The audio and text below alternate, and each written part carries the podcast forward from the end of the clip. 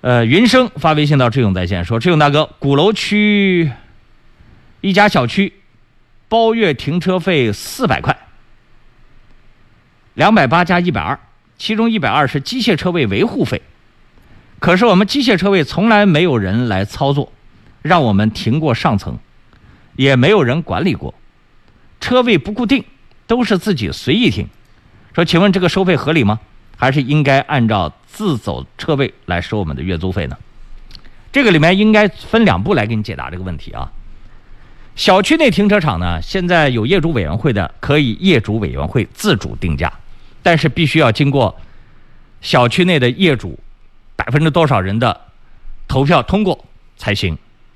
原来刚刚建小区没有业主委员会的时候呢，是政府引导定价，定了一批价格，好多小区到现在还在执行这个标准。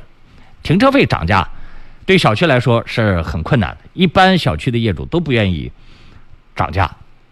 那我再来讲第二个问题，你讲这个，呃，机械车位维护费。机械车位维护费并不是说它的这个机械车位没有上下移动、不操作，你这个费用就可以不交。这个我如果去跟这个相关部门一谈，他一句话就把我挡死了。他说机械车位是需要维护和保养的，这是事实啊。我我现在下面的车够停，上面的车没必要停。你不能讲我这个设备我就不不对它进行维护保养了。他一句话就把我堵死了。所以在遇到听众反映给我们各类问题的时候，我们要斟酌。我们去跟别人讲道理的时候，能不能舍打七寸？我一句话问的他就哑口无言，他就觉得他没道理。我去问他的时候，我都觉得我没道理。你说我怎么去质疑人家呢？那这个时候还有一个点就是，你们当时签的合同里面有没有涉及机械车位维护费的这个项目？的的确确，就是他没有做这个项目，他可以，他不允许他收。